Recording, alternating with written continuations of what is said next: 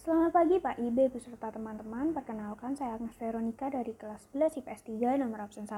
Hari ini saya akan menjelaskan mengenai alat musik harmonis. Alat musik harmonis adalah alat musik yang berfungsi sebagai melodis sekaligus ritmis. Alat musik ini mampu menghasilkan nada dan juga dapat dimainkan sebagai pengiring dalam panduan nada atau lazim disebut akor. Yang termasuk alat jenis musik harmonis adalah piano, keyboard, gitar, dan lain sebagainya.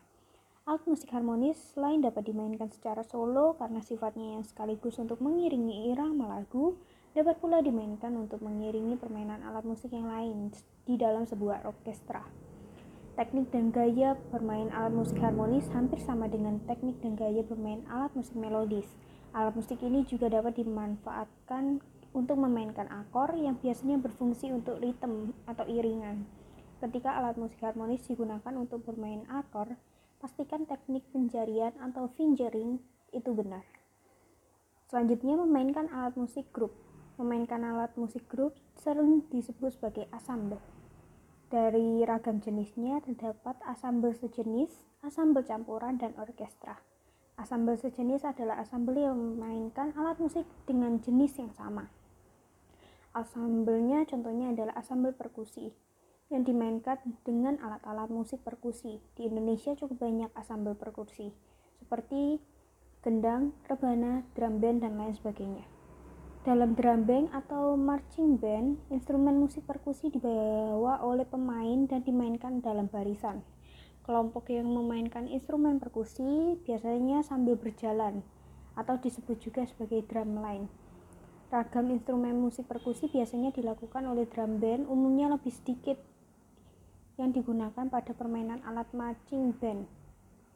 Pukulan-pukulan dasar dalam permainan drum disebut juga basic sticking. Setiap pola pukulan di bawah ini sangat penting untuk dikuasai karena saling berpengaruh satu dengan lainnya pada permainan drum dan sangat banyak digunakan. Jenis-jenis pukulannya yaitu R, pukulan tangan kanan, dan L, pukulan tangan kiri.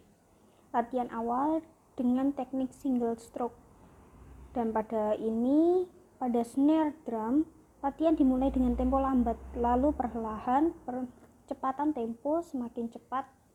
Untuk pemula baru belajar, harap memukul dengan mengangkat ujung stick drum dengan setinggi bahu untuk melatih pergelangan tangan. Setelah pukulannya bagus dan mendapatkan tempo yang konstan, mulailah mengaplikasikan dengan teknik single stroke pada bagian drum yang lain. Teknik double stroke sebenarnya hampir sama dengan single stroke yang diulang dua kali. Dalam teknik double stroke lebih dibutuhkan kecepatan gerakan dan kelenturan tangan. Jika sudah lancar pada single stroke, teknik double stroke tinggal melanjutkan. Selanjutnya saya akan menjelaskan mengenai assemble tiup. Assemble tiup adalah assemble yang seluruh instrumen musiknya terdiri atas alat-alat tiup, termasuk seperti alat musik tiup recorder, trompet, saksofon, dan lain sebagainya. Trompet ada bermacam-macam jenis, di antaranya jenisnya ada C, D, dan lain sebagainya. Akan tetapi yang paling lazim dan sering dipakai adalah trompet BB. Trompet C paling umum dipakai ketika orkestra Amerika.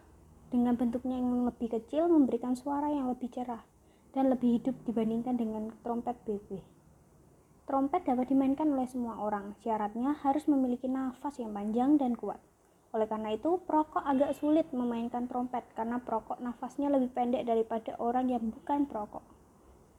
Jadi, jika kita menyukai alat musik tiup seperti trompet, tidak disarankan untuk merokok atau tidak mempunyai aktivitas atau kebiasaan yang cenderung melakukan aktivitas yang menarik nafas yang lebih banyak. Untuk seorang mempunyai penyakit pernafasan sehingga menjadikan nafas mereka pendek dan tidak disarankan untuk memainkan alat musik tiup. French horn adalah keluarga alat musik tiup logam dan biasanya dimainkan pada ensemble atau orkestra musik klasik. Selanjutnya, French horn juga pada umumnya menggunakan kunci F sehingga instrumen musik lainnya menggunakan kunci BB. Klarinet adalah instrumen musik dari keluarga alat musik tiup. Namanya diambil dari clarino yang berarti trompet dan akhiran et yang berarti kecil. Sama seperti saksofon, klarinet juga dimainkan dengan menggunakan satu rit. Klarinet merupakan instrumen terbesar dengan ukuran pitch yang berbeda-beda. Klarinet umumnya merujuk pada soprano klarinet yang bernada BB. Pemain klarinet disebut klarinetis. Terakhir, saksofon. Saksofon merupakan keluarga alat musik tiup yang terbuat dari logam dan dimainkan dengan cara memainkan sama seperti klarinet. Saxophone umumnya berkaitan dengan musik pop, big band, dan jazz. Meskipun awalnya merupakan instrumen dalam orkestra dan band militer, saxophone diambil dari nama penciptanya, saxophone, yang merupakan sebuah pemain klarinet dan pembuat musik bernama Aldo Ponsix dari Belgia pada tahun 1846. Six memiliki hak paten atas alat musik ini berupa dua keluarga saksofon yaitu keluarga orkestra C dan F dan keluarga band BB dan EB. Dan yang terakhir asambel gesek. Asambel gesek merupakan asambel dari kelompok alat musik gesek seperti violin, biola, cello, dan kontrabas. Biola adalah alat musik dawai yang dimainkan dengan cara digesek. Biola, biola memiliki empat senar G, D, A, E yang disetel berbeda satu dengan yang lainnya dengan interval. Nada yang paling rendah adalah G. Alat musik ini termasuk dalam alat musik biola adalah biola alto, cello, double bass, dan kontrabas. Di antara kedua biola itu, biola la yang memiliki nada yang paling tinggi. Alat musik dawa yang lainnya yaitu bass. Secara teknis masuk ke dalam keluarga viol. Notasi musik untuk biola hampir sama ditulis dengan kunci G. Selanjutnya cello. Cello adalah sebutan singkat dari violoncello, merupakan sebuah alat musik gesek dari keluarga biola. Orang yang memainkan cello disebut cellist. Cello adalah alat musik populer dan banyak juga di antaranya sebagai instrumen tunggal dalam musik kamar. Dan cello merupakan instrumen pokok dalam orkestra modern. Cello memberikan suara yang megah karena nadanya yang rendah. Ukuran cello lebih besar daripada biola atau viola, namun lebih kecil daripada bass.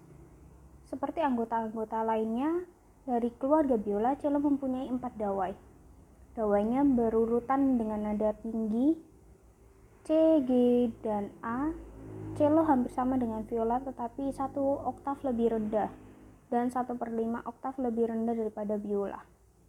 Berbeda dengan biola, cello dimainkan dengan cara ditaruh di antara dagu dan bahu kiri. Posisi cello berdiri di antara kedua kaki pemain yang duduk dan ditegakkan pada potong metal yang disebut dengan enaplin.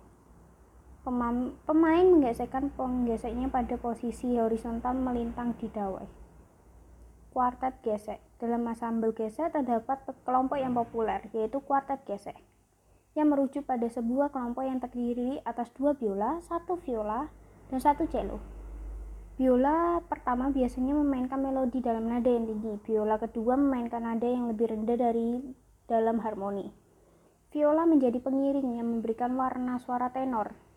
Cello berfungsi sebagai viola tetapi dalam nada yang lebih rendah seperti bass dalam paduan suara. Kuartet gesek pada dasarnya standarnya umumnya dianggap sebagai salah satu bentuk terpenting dalam musik kamar dan kebanyakan komponis yang penting sejak akhir abad ke-18 menulis kuarter gesek. Dan yang terakhir, asambel petik atau gitar. Sebagaimana namanya, asambel gitar merupakan instrumen utama gitar. Banyak versi tentang sejarah gitar. Ada yang menyebutkan bahwa gitar berasal dari Timur Tengah dan Arab. Ada pula yang menyatakan bahwa gitar berasal dari Afrika.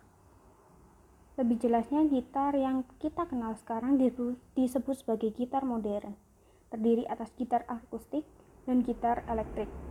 Gitar akustik sering pula disebut sebagai gitar Spanyol karena sejarahnya dari Spanyol gitar tersebut bertransformasi menjadi guatira moscira yang membawakan melodi, guatira latina yang memainkan akor. Sekian presentasi yang dapat saya sampaikan. Terima kasih.